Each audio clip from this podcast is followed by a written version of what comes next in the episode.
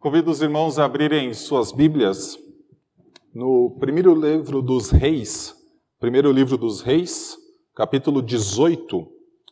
Nós continuaremos uma pequena série de exposições a respeito da vida de Elias e principalmente a, respeito do seu confronto com o rei Acabe, momento em que em vários, várias vezes ele se colocou diante desse rei. Primeiro livro dos Reis, capítulo 18. Nós vamos ler esse texto em porções. Então, a primeira porção que eu gostaria de ler com os irmãos está a partir do versículo 17. Primeiro livro dos Reis, capítulo 18, a partir do versículo 17. Desde Gênesis, capítulo 3, até Apocalipse, capítulo 20, é dito que existem dois reinos apenas nesse mundo. Um reino que é controlado pelo Senhor e é chamado de Reino de Deus, e um reino que na Bíblia é denominado de várias formas, como mundo, ou então o reino das trevas, e muitas vezes ele é associado com um domínio temporal de Satanás. Nós lemos no Salmo 2 nessa manhã, na liturgia, que esses reinos iniciam o seu conflito com o Senhor no momento em que eles querem autonomia. Os reis da terra se levantam, os príncipes conspiram contra o Senhor e contra o seu ungido, dizendo: rompamos os seus laços, sacudamos de nós as suas algemas. Esse é apenas um retrato do que é a realidade. A realidade ela é única. Existem dois reinos e não é possível viver de acordo com os dois. Ou se serve ao Senhor, ou se serve às riquezas, ou se serve ao Senhor, ou se serve aos prazeres, ou se serve ao Senhor, ou se serve ao mundo. Primeiro livro dos Reis, capítulo 18, nos coloca neste mesmo cenário. Aqui o reino é retratado por aqueles que servem ao rei. Primeiro nós vamos ver Elias como um servo do Senhor, Obadias também como um servo do Senhor, e ali está retratado o reino de Deus. Mas também tem o reino antagônico, o reino que se opõe e conflita constantemente contra o reino de Deus. Este reino é retratado pelos profetas de Baal, por Acabe e até mesmo pelo povo de Israel neste momento. Então convido os irmãos a acompanhar a leitura a partir do versículo 17. Quando Acabe viu Elias, disse: Então é você o perturbador de Israel? Elias respondeu: Eu não tenho perturbado Israel. Quem tem perturbado Israel é você e a casa de seu pai, porque vocês abandonaram os mandamentos do Senhor e seguiram os Baalins. Agora ordene que todo Israel venha se encontrar comigo no Monte Carmelo. Convoque também os 450 profetas de Baal e os 400 profetas da deusa Azerá, que são sustentados por Jezabel. Então Acabe enviou mensageiros a todos os filhos de Israel e ajuntou os profetas no Monte Carmelo. Depois Elias se aproximou de todo o povo e disse: Até quando vocês ficarão pulando de um lado para o outro? Se o Senhor é Deus, sigam-no. Se é Baal, sigam-no. Vamos orar? Santo Deus, o seu povo se coloca diante da sua presença nesta manhã para te servir. E como parte desse serviço, nós nos colocamos diante da sua palavra, que é a lei e mandamento para as nossas vidas. Mas, Senhor, nós sabemos que precisamos do auxílio do teu Santo Espírito para entender o que o Senhor requer de nós, para entender o que a Sua lei nos ensina a fazer e para que vivamos em conformidade com ela. Por isso pedimos que Tu ilumines o nosso coração, no nome santo de Cristo Jesus. Amém. Meus irmãos, essa é a segunda vez que Elias e Acabe se encontram.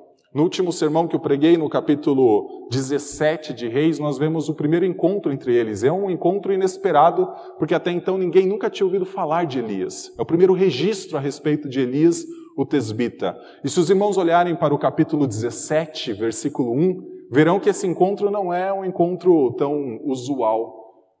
Elias está diante de Acabe, prometendo uma seca e dizendo que esta seca viria de acordo com a palavra do Senhor. Então, naquele sermão, nós vimos que Elias reagiria a esta palavra do Senhor, representando o que o povo deveria fazer. Em sua própria pele, Elias representaria o que o povo deveria tomar como decisões. Primeiro, o povo deveria voltar a depender exclusivamente do Senhor. Então, Elias vai para junto do ribeiro de Querite, o Senhor o sustenta lá com pão e carne vindo dos céus, assim como o Senhor sustentou o povo de Israel vindo do Egito, no deserto, com o maná que vinha dos céus. Depois o Senhor ordena que Elias vá para a terra de Sarepta, ficar com uma viúva, e essa viúva seria responsável por sustentá-lo naquele período. Mas ele chega para uma terra onde o desespero é maior do que até mesmo Israel. Aquela viúva estava preparada para fazer a sua última refeição com seu filho, comer e morrer. Mas ali também nós enxergamos a provisão de Deus, provendo azeite e farinha que não se acabavam de uma botija, mas depois nós vemos o milagre que somente Deus pode fazer retornar à vida aquele que estava morto. E diante do milagre do filho que havia morrido, e então Elias clamando ao Senhor, nós vemos que aquela mulher reconhece que a palavra na boca de Elias era a verdade. E agora nós entramos nesse capítulo 18, se os irmãos olharem para os versículos 1 e 2, nós vamos ver que o Senhor novamente aparece para Elias e ordena que ele vá se encontrar com Acabe. Olha o que diz o versículo 1 desse capítulo 18. Muito tempo depois, no terceiro ano da seca, a palavra do Senhor veio a Elias, dizendo: Vá apresentar-se a Acabe, porque farei cair chuva sobre a terra. Então Elias foi se apresentar a Acabe, e a fome era extrema em Samaria. O Senhor, então, depois de anunciar por meio de Elias que haveria uma seca, passam-se três anos e meio, Lucas 4 nos falam que eram três anos e meio de seca, então novamente o Senhor se apresenta a Elias e ordena que ele vá se encontrar por Acabe, com Acabe. E a razão desse encontro é porque o Senhor faria chover por sobre a terra. Agora vá para o penúltimo versículo desse capítulo, vá lá para o versículo 46. Lá nós vamos ver que o Senhor envia a chuva sobre a terra. Versículo 46, aliás, versículo 45 diz: Em pouco tempo o céu escureceu com nuvens e vento e caiu grande chuva. Acabe subiu ao carro e foi para Jezreel. Meus irmãos, primeiro o Senhor aparece a Elias, dizendo que enviaria chuva, e o final do texto nos mostra que o Senhor enviou chuva sobre a terra. E antes de entrar no restante do texto, eu gostaria de dizer para os irmãos que o que está a partir do versículo 3 até o versículo 44 não impacta no Senhor enviar a chuva ou não. Se o Senhor anunciou que ele enviaria a chuva, a chuva viria. Se o Senhor anunciou que faria a terra descer sobre uma faria a água descer sobre uma terra seca, essa chuva viria. Independente do que acontecesse ao restante deste capítulo, no restante deste capítulo. Independente de Acabe se arrepender de seus caminhos. Independente do famoso conflito entre Elias e os profetas de Baal, e se Elias teria sucesso ou não naquela empreitada. Independente se o povo abandonaria a sua idolatria. O Senhor falou que enviaria a chuva. Esse é o propósito de Elias se colocar de novo diante de Acabe. E se o Senhor prometeu, o Senhor iria cumprir, independente do que aconteça no meio dessa história. Mas eu espero que os irmãos se perguntem, quando leiam textos como esse, por que então tem uma história? Se o objetivo foi anunciado no início foi mostrado no final e a história no meio parece não contribuir para chegar ao resultado final, por que tem essa história? Por que o confronto de Elias com, com, com os profetas de Baal? Por que precisamos saber de Acabe? Por que precisamos saber de Obadias? Vamos ler daqui a pouco a respeito dele. Por que precisamos saber dessa história? E eu acho que tem uma razão muito clara. A razão é que muitas vezes nós podemos enxergar o que está ao redor de nós, quer seja bênção, quer seja maldição, e jamais associar isso com Deus. Afinal, três anos e meio haviam se passado de seca em Israel e ninguém havia voltado para o Senhor. Elias estava três anos e meio na terra de Sarepta e até esse momento todos continuavam seguindo a Baal. Elias prometeu seca, houve seca de três anos e meio e o povo continuava com o coração endurecido. Não reconheciam o juízo de Deus? Será que reconheceriam quando a chuva viesse à terra de novo, que ela vinha de Deus? Ou será que eles olhariam para Baal, considerado Deus das chuvas, e falariam: Baal ressuscitou dentre os mortos, porque era essa a mitologia daquela época? Baal era um deus que podia ser morto por outra divindade, e quando ele era morto, então havia seca. Quando ele ressurgia, então havia chuva. Essa era a crença do povo, tanto em Israel quanto na terra de Jezabel. O povo poderia ver a bênção do Senhor e não reconhecer que ela vinha do Senhor. Infelizmente, nós somos assim muitas vezes em nossa caminhada. Nós alcançamos as nossas conquistas, alcançamos os resultados que planejamos e muitas vezes atribuímos isso à nossa habilidade, à nossa capacidade. Quando somos promovidos, ressaltamos que nós fazemos o nosso trabalho muito bem feito. Quando nós somos promovidos, ressaltamos que então a, a empresa está nos valorizando. E às vezes o inverso também é o contrário. Quando as coisas não vão bem, nós culpamos porque nós temos um emprego ruim, porque o nosso chefe não nos valoriza. Meus irmãos, é muito possível que nós olhemos para o que acontece ao nosso redor e não reconheçamos Deus como aquele que envia todo o bem. E ao mesmo tempo, em alguns momentos, não reconhecemos que talvez o que está ao nosso redor e conflitando com a nossa vida e trazendo dificuldades para a nossa vida seja porque o nosso relacionamento com Deus também não está bem. O texto do primeiro livro dos Reis, capítulo 18, ele nos mostra que para estes corações nossos, que são orgulhosos e que conseguem esconder a ação ou não reconhecer a ação de Deus sobre nossas vidas, o Senhor precisa expor os nossos ídolos, expor o nosso orgulho ao ridículo. A gente vai ver isso ao longo do texto. A gente vai ver que Acabe tinha uma disposição completamente antagônica ao que um rei de Israel deveria ter. Acabe era alguém que ficava mais interessado com as coisas terrenas do que realmente fazer o que um rei de Israel foi incumbido a fazer. O povo tinha o seu jeito de agir tentando conciliar a adoração a Deus, a adoração a Baal. E isso era vão, isso era ridículo à luz do que nós enxergamos nesse texto. Nós vamos ver os profetas de Baal tentando ressuscitar um Deus que está morto.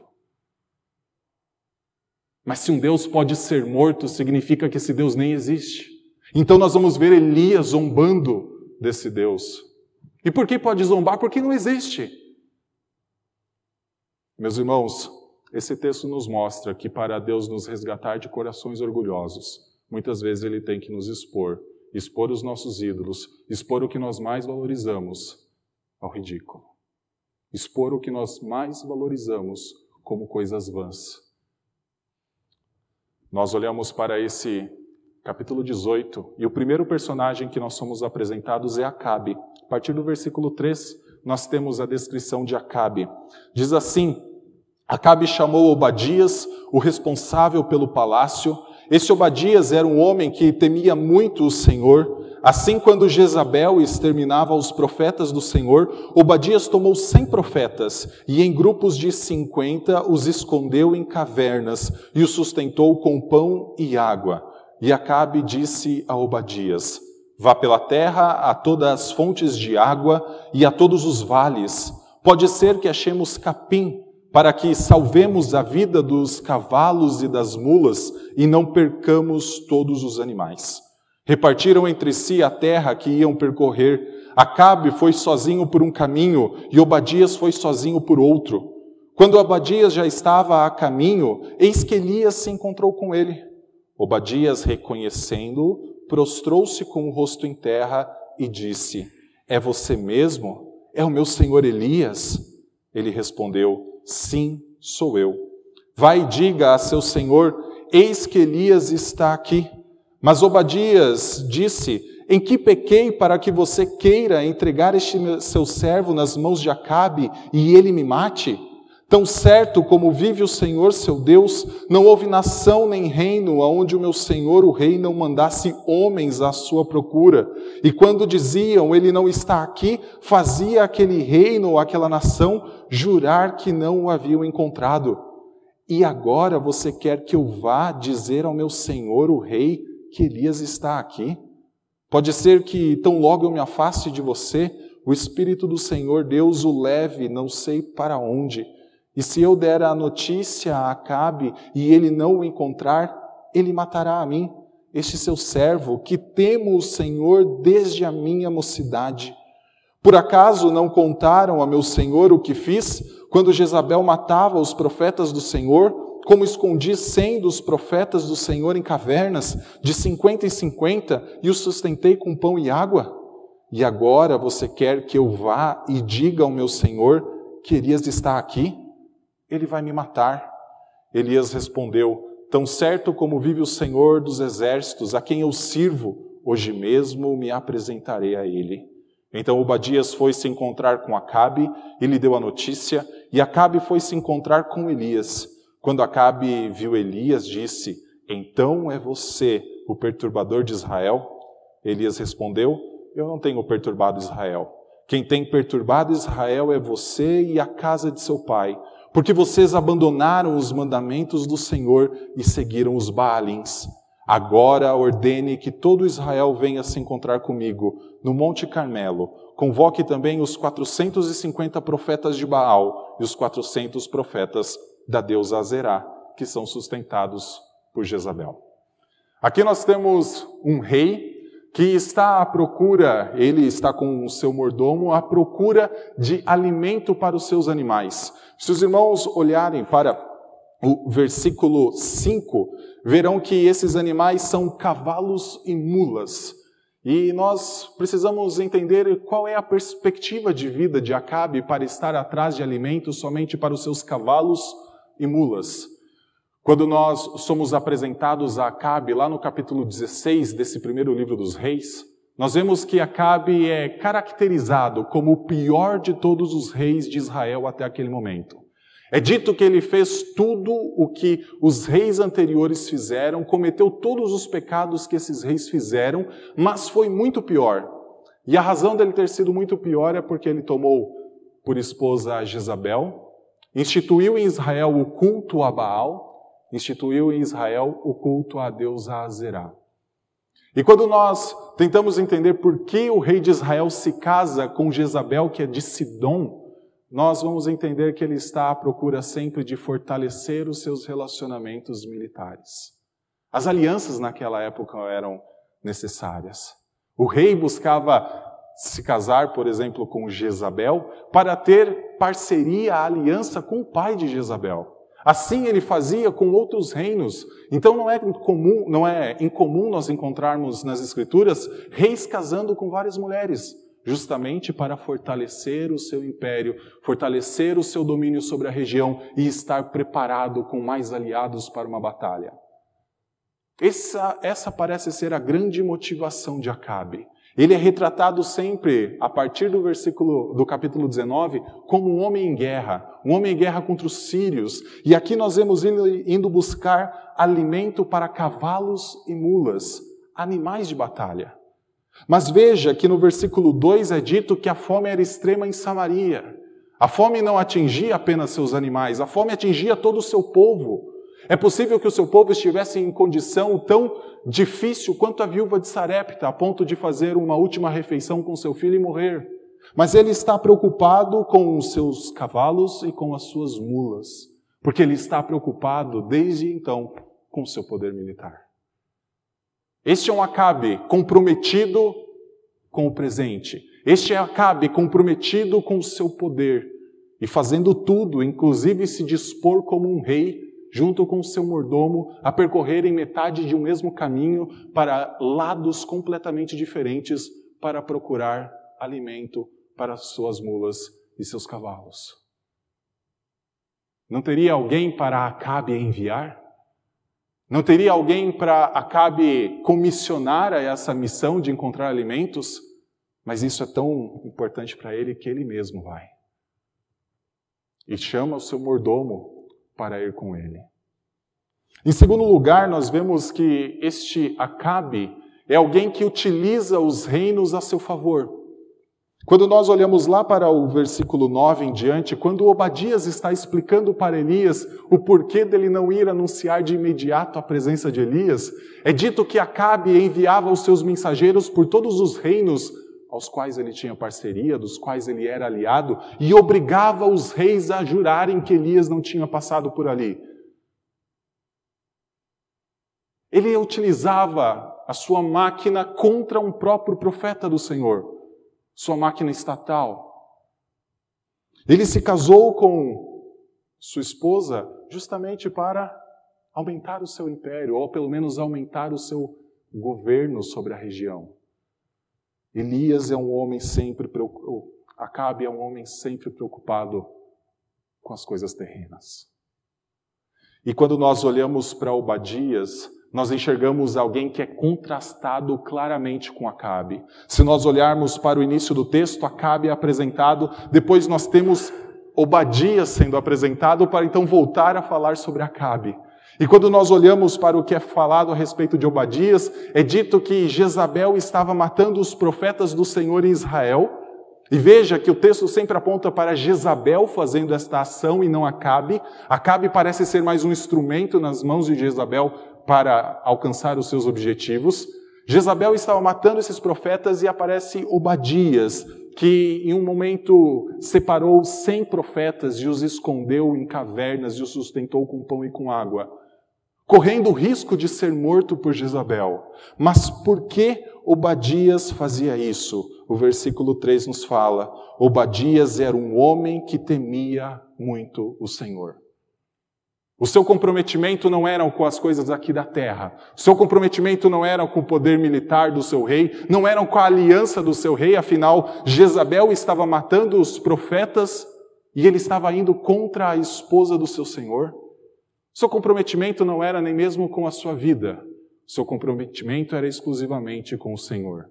E por temer ao Senhor, então, ele salvou os cem profetas e os alimentou numa, em duas cavernas diferentes 50 profetas em cada uma.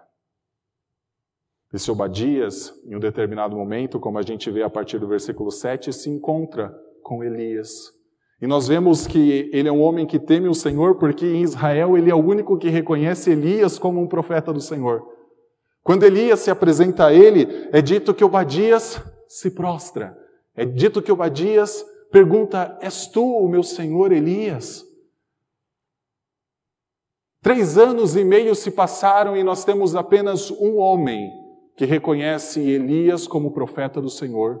Três anos e meio de seca e só há um homem que reconhece que aquilo ali é um juízo do Senhor sobre a terra de Israel.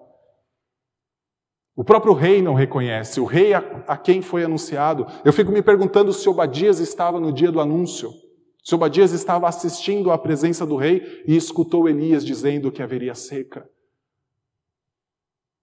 O comprometimento de Obadias é que é um reino de Deus. E talvez a partir do versículo 9, quando ele tenta se justificar com Elias, de que se ele dissesse que Elias estava ali e Elias não estivesse, Acabe o iria matar. Nós podemos talvez nos perguntar, mas ele tem um temor da sua vida. Mas o temor da sua vida não parece ser pela sua vida. O temor da sua vida parece ser com o seu comprometimento com o reino com o reino de Deus. Porque ele estava, a justificativa dele, se os irmãos olharem para os versículos 9 até 14, a justificativa dele é que ele estava salvando os profetas que Jezabel estava matando. E ele não podia arriscar de se colocar diante de Acabe e dizer: Elias está aqui. E quando Acabe fosse, o Senhor talvez tivesse levado Elias, como o Senhor estava fazendo naquela época, levando Elias para vários lugares. Se nós olharmos do capítulo 17 ao capítulo 18, Elias é um profeta em movimento. Elias não para. Ele vai para Sarepta, ele vai para o ribeiro de Querite, ele vai depois para o Monte Oreb, lá no capítulo 19. Pode ser que o Senhor leve você daqui. E eu vou me colocar diante do rei, o rei que obrigou os seus próprios aliados a jurarem que o Senhor não estava lá. Ele vai me matar. Meus irmãos, aqui não é um temor pela vida. Aqui é o temor daquele que está comprometido com o reino. É como nossos missionários que estão no Oriente Médio, e eles estão no Oriente Médio, às vezes em situações de extrema dificuldade, precisando esconder sua identidade, talvez até não revelando que são cristãos ali no meio, não porque eles temem a vida, porque se eles temessem a vida, eles nem estariam lá. Eles estão lá escondidos, porque eles ainda estão comprometidos com o reino de Deus. E eles não podem vacilar. Eles não podem errar, porque se eles errarem, o trabalho pode ser comprometido ali. Obadias é um homem como este. Um homem que se compromete com o reino de Deus, correndo risco pela sua vida, porque Jezabel poderia descobrir e o matar, como fez com todos os profetas, mas ele é um homem comprometido com o reino de Deus. E Acabe? De forma alguma. A partir do versículo 15, nós vemos que ah, Elias jura que estará, tão certo como vive o Senhor, seu juramento é pelo Senhor, seu juramento não é nada pelo que há na terra nem nos céus, tão certo como vive o Senhor, ele se apresentaria a Acabe. E nós enxergamos então Obadias indo a Acabe, anunciando a presença de Elias, e quando Acabe se encontra Elias, novamente nós enxergamos que esse rei Acabe não consegue identificar nem mesmo quem ele é. Versículo 18, versículo 17 fala: Quando Acabe viu Elias, disse: então é você o perturbador de Israel? Elias respondeu: Eu não tenho perturbado Israel. Quem tem perturbado Israel é você e a casa de seu pai, porque vocês abandonaram os mandamentos do Senhor e seguiram os Baalins. Para nós entendermos o que se passa aqui, quando Acabe olha para Elias, o enxerga e fala: É você o perturbador de Israel, novamente Acabe tem uma visão apenas terrena das coisas. Porque ele utiliza esse termo perturbador de Israel, que lá no livro de 1 Crônicas, capítulo 2, versículo 7, é empregado para um homem chamado Acã. E aqui todo esse texto de, do primeiro livro dos reis, capítulo 17 a 19, se passa numa época muito semelhante à época de Josué. Só que é o inverso. Jericó está sendo reconstruída quando na época de Josué, Jericó foi destruída. Elias foi ser sustentado pelos, ah, pelos corvos que traziam pão e carne, enquanto na mesma época de Josué, o povo parou de ser alimentado com pão vindo do céu, porque eles desfrutariam do que havia em Canaã. Mas aqui nós enxergamos Acabe dizendo: É você o perturbador de Israel? Quando Josué liderou o povo para entrar em Canaã, depois de rodear a cidade de Jericó sete vezes, gritarem as muralhas ruírem, então conquistarem aquela cidade e a destruírem, eles partem para outra cidade, para uma cidade muito menor chamada Ai. E eles partem para aquela cidade então com um número menor de soldados, afinal, a cidade é menor, a vitória é mais certa. Só que eles são derrotados e humilhados diante do exército de Ai. E Josué começa a se questionar: por que, Senhor? Por que o povo foi derrotado? O Senhor não prometeu que nós entraríamos em Canaã? Então é revelado que o povo pecou. E é apontado quem foi que pecou. E quem pecou foi Acã, o perturbador de Israel. Acã é chamado de o perturbador de Israel. Não porque ele cometeu, não porque ele levou à derrota do povo, mas pelo pecado que ele cometeu. Mas lembre-se, Acabe tem a perspectiva exclusivamente terrena. Acabe está preocupado com a seca.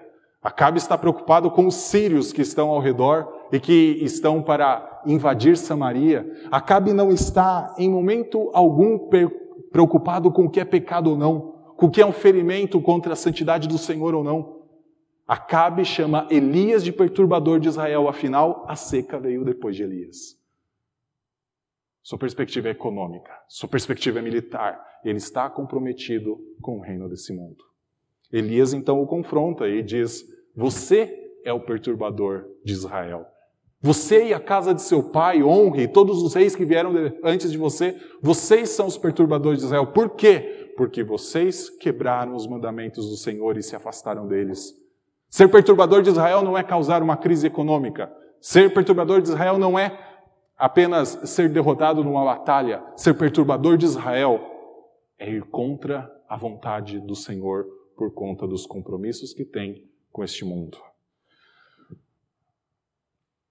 Mas Acabe, apesar de todo o cuidado que ele tem com seus aliados, apesar de todas as manobras que ele faz para se proteger contra os seus inimigos, apesar da acusação falsa que ele faz com Elias, ele não enxerga que o seu próprio compromisso com este mundo o destrói e o consome. Você lembra por que, que Acabe está caminhando por Israel? Ele está atrás de alimento para suas mulas seus cavalos. Mas enquanto isso, há 400 profetas que são alimentados na mesa de sua própria esposa. O seu povo está sendo dizimado pela fome, mas ele está preocupado com seus cavalos e mulas e ele não enxerga que dentro da sua própria casa, dentro da própria aliança que ele estabeleceu com Jezabel, ali está uma fartura que não existe no seu próprio reino.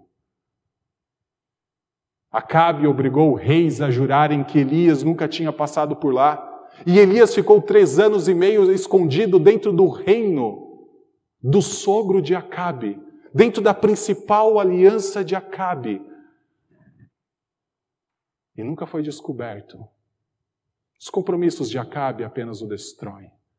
Os compromissos de Acabe apenas o consomem. Mas ele é incapaz de reconhecer os danos ele é incapaz de reconhecer o quanto estes, essas questões são vãs. Ele é incapaz de reconhecer o quanto o seu compromisso é ridículo. Elias então pede para Acabe reunir Israel, reunir os profetas de Baal, reunir os profetas da deusa Azerá. E mais uma vez nós vemos que Acabe parece ser um instrumento nas mãos de Jezabel. Porque se os irmãos acompanharem depois a leitura, nunca mais vão ouvir falar dos profetas da deusa Zerá. Esses estão confortáveis, esses estão junto a Jezabel, esses não precisam ir para o confronto com Elias. Acabe não parece ter a autoridade que tem sobre o seu reino. Acabe parece ser mais um instrumento de seus compromissos. Versículo 20 em diante mostra que então o povo é congregado no Monte Carmelo, os profetas de Baal estão ali, Elias está ali, e nós enxergamos então o confronto se iniciando. E nós olhamos a partir do versículo 20 que depois de reunir o povo naquele lugar, Elias começa a dar instruções sobre o que deveria ser feito. Primeiro ele questiona, e nós enxergamos no versículo 22, a respeito do, da sua situação como um único profeta ali naquele meio. Então Elias propõe um, digamos, um desafio ou uma contenda entre ele e os profetas de Baal relacionados ao sacrifício. Cada um pegará dois novilhos, o grupo dos 450 profetas de Baal pegará um novilho e Elias pegará um. Prepararão o sacrifício, então invocarão o Deus de cada um. E o Deus que respondesse com fogo, esse Deus seria o verdadeiro Deus. Então, a partir do versículo 26, nós temos a descrição do que os profetas de Baal fazem. E nós enxergamos profetas que também são ridicularizados pelos seus compromissos. Olha o versículo 26 em diante. Pegaram o novilho que lhes foi trazido, prepararam-no e invocaram o nome de Baal, desde a manhã até o meio-dia, dizendo: Ó Baal, responde-nos. Porém, não se ouviu nenhuma voz e não houve quem respondesse, e ficaram pulando ao redor do altar que tinham feito. Ao meio-dia, começou Elias começou a zombar deles, dizendo: Gritem mais alto, porque ele é Deus. Pode ser que esteja meditando, atendendo a necessidades ou viajando. Talvez esteja dormindo e necessitem que o acordem. E eles clamavam em altas vozes e se cortavam com facas e com lanças, segundo o seu costume, até ficarem cobertos de sangue. Passado o meio-dia, eles profetizaram até a hora do sacrifício da tarde, porém não houve voz, nem resposta, nem atenção alguma. Nós temos então os profetas de Baal aqui fazendo a sua cerimônia, o seu ritual de invocação do seu Deus, porque eles estavam respondendo à grande questão: quem é o Deus? Se é Baal, sigam-no. Se é o Senhor, sigam-no. Então eles estavam fazendo essa cerimônia para justamente aguardar a resposta de Baal com fogo, para que então ficasse provado que Baal é Deus. E o texto nos fala que eles gritavam e eles clamavam em grande voz: Ó Baal, responde-nos. E eu quero chamar a atenção dos irmãos para o versículo 26, o final dele, que fala: Porém, não se ouviu nenhuma voz, e não houve quem respondesse, e ficaram pulando ao redor do altar que tinham feito. Eu fico me perguntando por que, que quem está narrando essa história preferiu colocar que não houve voz e não houve resposta, sendo que o que era esperado era fogo vindo dos céus. Eu acredito que existe uma única razão. Para as Escrituras, um Deus verdadeiro fala. Um Deus verdadeiro fala e as coisas vêm à existência. Um Deus verdadeiro fala e ele sustenta todas as coisas por meio dessa palavra. Um Deus verdadeiro fala e por meio da pregação da sua palavra, nova vida são criadas onde existe morte. Um Deus verdadeiro fala e um dia por meio da sua palavra trará juízo. Baal é invocado. Responde-nos Baal, mas nenhuma voz se ouviu, nenhuma resposta se ouviu. Então Elias começa a zombar deste Baal. Afinal, talvez seja necessário só gritar mais um pouco. Talvez é necessário dizer: Baal, responde-nos. Porque talvez ele esteja dormindo, talvez ele esteja viajando, talvez ele esteja atendendo às necessidades. E o texto até mesmo diz: talvez ele esteja fazendo necessidades. Que Deus é esse? Então nós vemos uma mudança, eles param apenas de clamar, mas eles começam a se cortar com facas e com lanças. Eles começam a sangrar, para invocar o seu Deus. Isso aqui é uma cerimônia de ressuscitação. Afinal, Baal podia ser morto. Três anos e meio de seca, Baal está morto. Outro Deus o matou. Ele pode ressuscitar. Invocam Baal, gritam por Baal e Baal não responde. Esses profetas estão iludidos no seu compromisso com um Deus que é incapaz de respondê-los, que é incapaz de atender às necessidades dele diante desse povo que eles ensinavam a se afastar do Senhor. Esses profetas estão sendo ridicularizados por Elias. Zombar é muito. não é uma tarefa que deve estar na vida de um pastor, de um líder ou de qualquer pessoa que, que evangelize ou traga uma mensagem para outra. John Piper falou que isso não deveria fazer parte, porque a ironia não deve fazer parte de nosso vocabulário, afinal é muito capaz das pessoas confundir ironia com verdade. Mas aqui Elias está mostrando o quanto é vã o pensamento, o quanto é vão o pensamento dos profetas de Baal. Aqui Elias está mostrando o quanto é ridículo. E nós lembramos que no Salmo 2, o Senhor também zombou dos reis da terra que contra ele se levantavam porque era ridícula qualquer pretensão de autonomia, era ridículo qualquer ideia de que pode ser independente de Deus. É ridículo fazer isso, por isso do céu o Senhor zombava deles. Zombar não deve fazer parte de nossa vida, a não ser que seja um instrumento para mostrar o quanto o pecado é vão, a não ser que seja um instrumento para mostrar o quanto os ídolos são caídos sem significado. Afinal, tendo olhos, não ouvem. Tendo, tendo ouvidos, não ouvem. Tendo olhos, não veem. Narizes não cheiram, pés e não andam, bocas e não falam. Os profetas de Baal adoravam Deus morto. Que Deus é esse?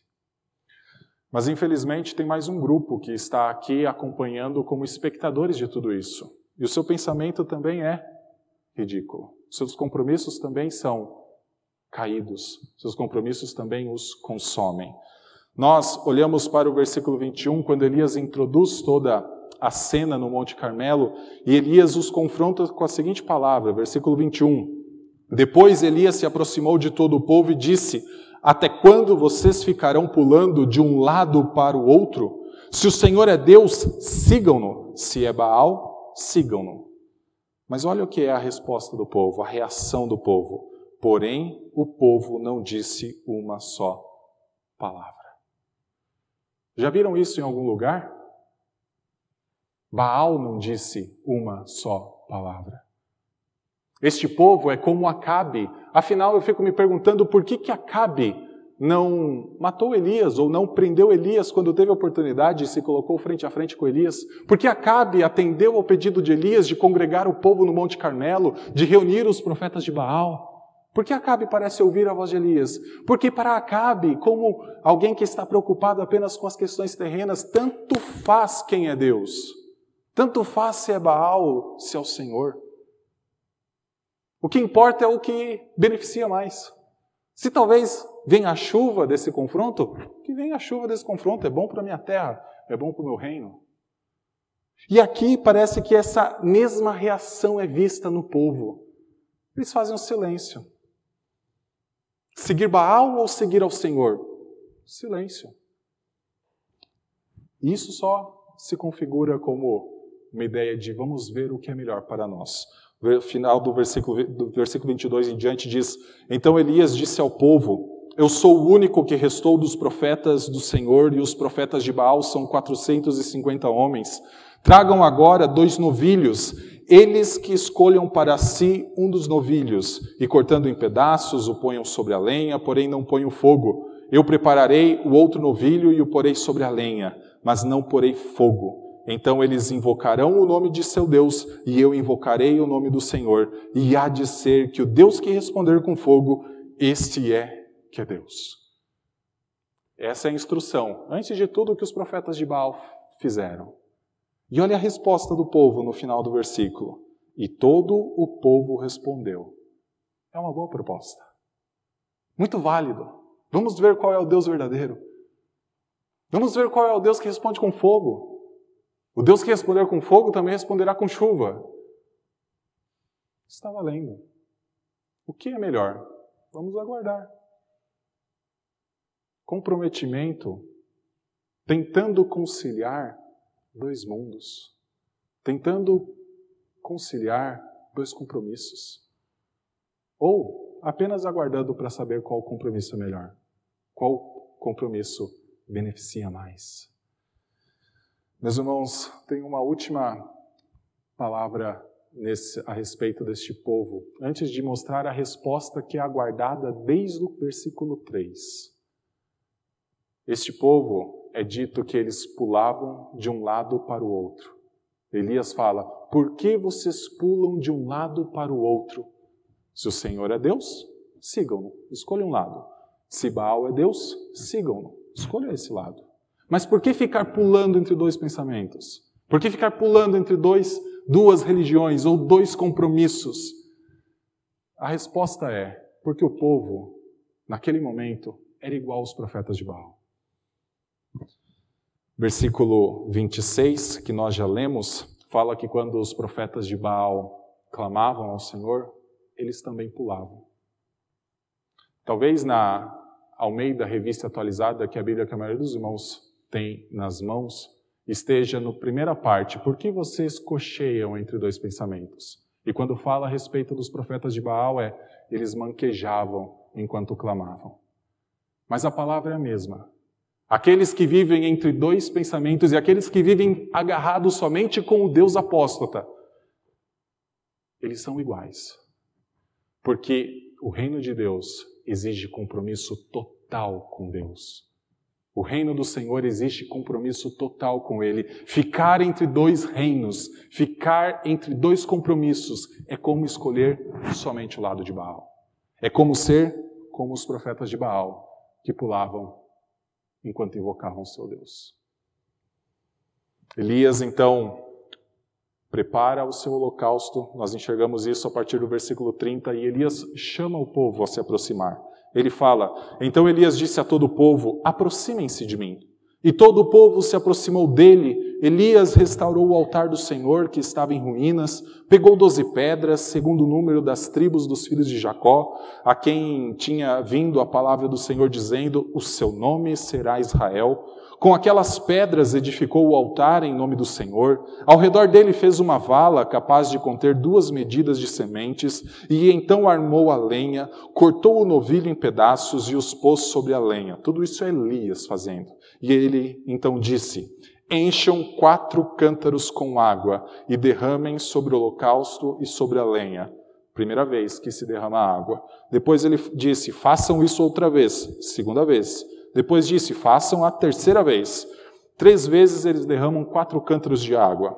A partir do versículo 36 diz: Quando chegou a hora do sacrifício da tarde, o profeta Elias se aproximou do altar e disse: Ó Senhor, Deus de Abraão, de Isaque e de Israel, que hoje se fique sabendo que tu és Deus em Israel e que eu sou teu servo e que, segundo a tua palavra, fiz todas estas coisas. Responde-me, Senhor, responde-me, para que este povo saiba que tu, Senhor, és Deus e que fizeste o coração deles voltar para ti. Então caiu fogo do Senhor e consumiu o holocausto, a lenha, as pedras e a terra, e ainda lambeu a água que estava na vala. Quando o povo viu isso, todos se prostraram com o rosto em terra e disseram: O Senhor é Deus, só o Senhor é Deus. Então Elias disse: Prendam os profetas de Baal, que nenhum deles escape. Eles o prenderam e Elias os fez descer até o ribeiro de Quizon e ali os matou. Até aqui, nós vemos um povo que não respondia à decisão de seguir um Deus ou outro. Nós vimos um Deus que não respondia. E tudo agora se encaminha para olhar se o Deus que Elias vai invocar vai responder. E Elias, que já tinha falado que ele era o único entre 450, diante de 450 profetas de Baal, já se via numa situação, digamos, desfavorável, ele ainda parece só complicar mais a sua situação. Porque ele fala que o, o povo deveria reunir quatro cântaros de água e derramar isso três vezes, ou seja, doze cântaros de água.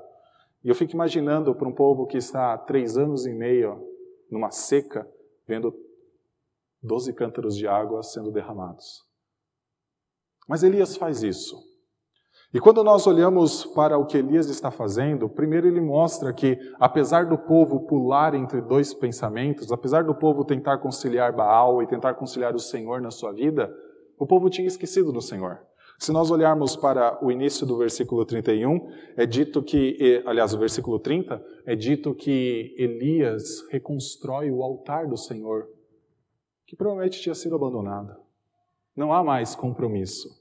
É claro, houve a mudança, o povo adora no tabernáculo, o povo naquela época já estava adorando no templo. Mas o que foi registrado aqui é um descompromisso, pelo menos, com a memória. Afinal, as colunas deveriam ser mantidas durante muito tempo, os altares tinham o seu significado também. Não há compromisso com o Senhor. E Elias reconstruir esse altar é um exemplo disso. O povo tinha se esquecido porque tentou conciliar duas formas de vida tentou conciliar dois compromissos com reinos diferentes. Então Elias invoca o Senhor. E Elias invoca o Senhor por duas razões. A primeira ele apresenta no versículo 36, dizendo que era para o Senhor se fazer conhecido e também mostrar que Elias era o seu servo. Só que a segunda razão que ele apresenta no final do versículo 37 é para que o povo, ao ver o Senhor se tornar conhecido, ao ver o Senhor se revelar, entendesse que o Senhor fez o coração deles voltar-se para o Senhor. Sabe por que o Senhor precisou mostrar todo este cenário, todo esse evento que teve no Monte Carmelo? Porque poderia vir a chuva e o povo jamais reconhecer que veio de Deus. O povo precisava entender que o Senhor fez o coração deles voltar para eles. E a forma como o Senhor fez isso foi, primeiro, mostrando a incapacidade de Baal de ressurgir dos mortos, de dar uma resposta, afinal não é Deus, da incapacidade dos profetas de Baal de conseguirem invocar o seu Senhor, afinal eles nunca iam conseguir, esse Senhor jamais responderiam, da incapacidade de Acabe de reconhecer os seus pecados.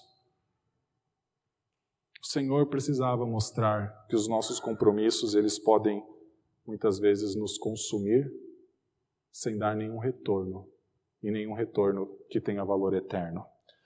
Então o Senhor responde, o versículo 38 fala que caiu o fogo do Senhor do céu, consumiu tudo que tinha ali, carne, lenha, pedras, consumiu a água que estava na vala, consumiu tudo, para que o povo reconhecesse: só o Senhor é Deus. Só o Senhor é Deus. Meus irmãos, eu não sei se os irmãos se atentaram para duas informaçõezinhas que elas passam despercebidas às vezes para nós. Diz que os profetas de Baal, desde, desde a manhã até o meio-dia, clamaram por Baal. E depois do meio-dia até a hora do sacrifício, clamaram por Baal, sem resposta alguma. Na hora do sacrifício da tarde, Elias clamou pelo Senhor e teve resposta. Mas teve um outro servo do Senhor que clamou durante este mesmo período e nunca teve resposta. Abra sua Bíblia em Marcos, capítulo 15. E eu encerro com este texto e algumas aplicações.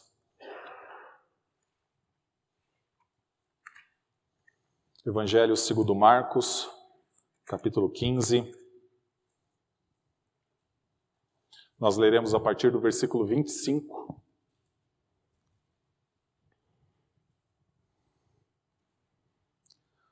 Marcos 15, 25.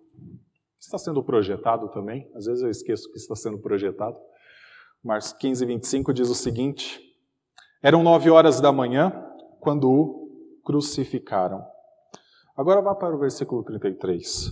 Chegando o meio-dia, houve trevas sobre toda a terra até as três horas da tarde. E às três horas Jesus clamou em alta voz: Eloi, Eloi, lema sabachthani.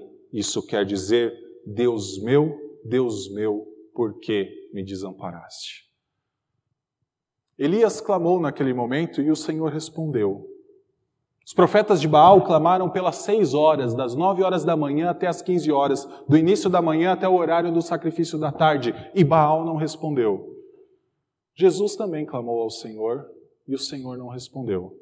Existia uma razão que nós lemos em Colossenses capítulo 2, a partir do versículo 14 e 15. Na cruz, enquanto Jesus clamava: Deus meu, Deus meu, por que me desamparaste? Ele estava pagando o nosso escrito de dívida com o Senhor. A nossa dívida estava sendo crucificada com Ele. A nossa vida dupla, nossa mente dupla, estava sendo crucificada com Ele naquela cruz. Todos os seus inimigos estavam sendo expostos ao vexame. Ele estava despojando inimigos, principados e potestades. A forma de Deus salvar é muitas vezes revelando ao nosso coração que aquilo que nós mais damos valor não tem valor eterno. Tem um valor temporal e é bênção de Deus muitas coisas que nós temos. Mas elas não têm o valor temporal de garantir a vida com o Senhor. Eu encerro esta mensagem com duas aplicações. Primeiro, nossos ídolos, nossos falsos deuses, eles são cruéis. Eles exigem sangue de nós. Lembram-se que os profetas de Baal, eles clamavam, eles pulavam, mas eles também se sangravam. Talvez os nossos deuses dos nossos tempos não exijam sangue como Baal exigia para ser ressuscitado. Talvez os nossos deuses exijam o nosso dedo passando por uma tela horas e horas e comprometendo a nossa rotina de trabalho, comprometendo o nosso relacionamento com outras pessoas. Talvez o nosso Deus requeira para ter o sucesso, para nós alcançarmos o sucesso numa carreira, dedicar a décima, décima primeira, décima segunda hora de trabalho num dia, enquanto as pessoas em nossa casa não desfrutam da nossa presença. Talvez não seja sangue que os nossos deuses querem, os falsos ídolos que possamos instituir em nossos corações requerem, mas talvez seja o nosso tempo, seja o nosso dinheiro, seja o nosso compromisso. Um compromisso que talvez torne difícil vir até mesmo à igreja no domingo. Quanto mais se comprometer com os irmãos nos outros dias da semana. Eles não requerem sangue mais. Talvez ainda tenha uma religião ou outra que a divindade requeira sangue. Mas eles requerem coisas preciosas nossas. Às vezes é a nossa família, às vezes é o nosso relacionamento com o Senhor. Não dá para tentar conciliar as duas coisas. Segundo lugar, os nossos deuses, nossos falsos ídolos, eles são ridículos. Ridículos por quê? Porque eles prometem o que eles não podem conceder. Eles aparentemente têm olhos, mas não veem. Aparentemente eles têm ouvidos, mas eles não ouvem. Pés e não andam, boca e não falam. Eles prometem uma alegria, mas essa alegria vai embora mesmo que a gente os tenha. Baal tinha as alianças que ele sempre quis ter, mas essas alianças mais o consumiam do que o fortaleciam. Os reinos não eram incapazes de identificar onde Elias estava. Sua própria esposa causava um prejuízo na sua terra. Suas alianças o consumiam, apesar da promessa de ter um reino poderoso. Acabe está à mercê dos seus compromissos. Diferentemente, o nosso Senhor não requer o nosso sangue. Diferentemente, o nosso Senhor, ele enviou o seu filho para dar o seu sangue em nosso lugar. O nosso Senhor, ele requer uma coisa de nós, como uma resposta ao que ele fez, e nunca como algo que nós fizemos para então ele responder. O nosso Senhor, ele requer uma vida compromissada com ele, uma vida de gratidão pelos seus feitos, uma vida que entende que não é possível servir a dois senhores. Ou se serve a Deus, ou se serve às riquezas, ou se serve a Deus, ou se serve a Baal, ou se serve a Deus, ou se serve qualquer outra coisa. O Senhor quer compromisso. E esse texto do primeiro livro dos Reis nos mostra que ele garante o compromisso ao enviar o seu filho ao mundo, a morrer numa cruz, durante o período do sacrifício, para que nosso Senhor Jesus Cristo, sem ter resposta de Deus, proporcionasse que Deus nos respondesse. Vamos orar?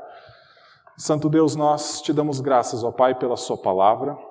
Te louvamos porque ela nos mostra que a nossa vida está sempre diante de Ti e não há espaço, não há tempo, não há local em que o Senhor não requeira que nós estejamos 100% comprometidos contigo. Santo Deus, dá-nos, ó Pai, a sabedoria de viver à luz da Sua palavra e entender que não existe nada mais precioso do que o serviço a Ti, entender que não existe nada mais necessário do que servir a Ti. Este serviço, ó Pai, se dá na igreja, mas esse serviço se dá também nas casas, esse serviço se dá nos nossos lares, quando acompanhamos nossas esposas, quando cuidamos dos nossos filhos, quando nos preocupamos com os nossos amigos. Senhor, ajuda-nos a ter uma consciência daquilo que é eterno. Ajuda-nos, ó Pai, a ter um compromisso com a eternidade. E esse compromisso com a eternidade pode começar desde já, no momento em que abrimos a Sua palavra e escutamos a Sua voz que é eterna. No momento em que nos colocamos diante do Senhor em oração e experimentamos a Sua presença que um dia estará para sempre com nós, durante toda a eternidade. Nós te louvamos, Senhor, porque tu tens cuidado de nós, e te louvamos pela Sua palavra que nos confronta. Em nome de Cristo Jesus, amém.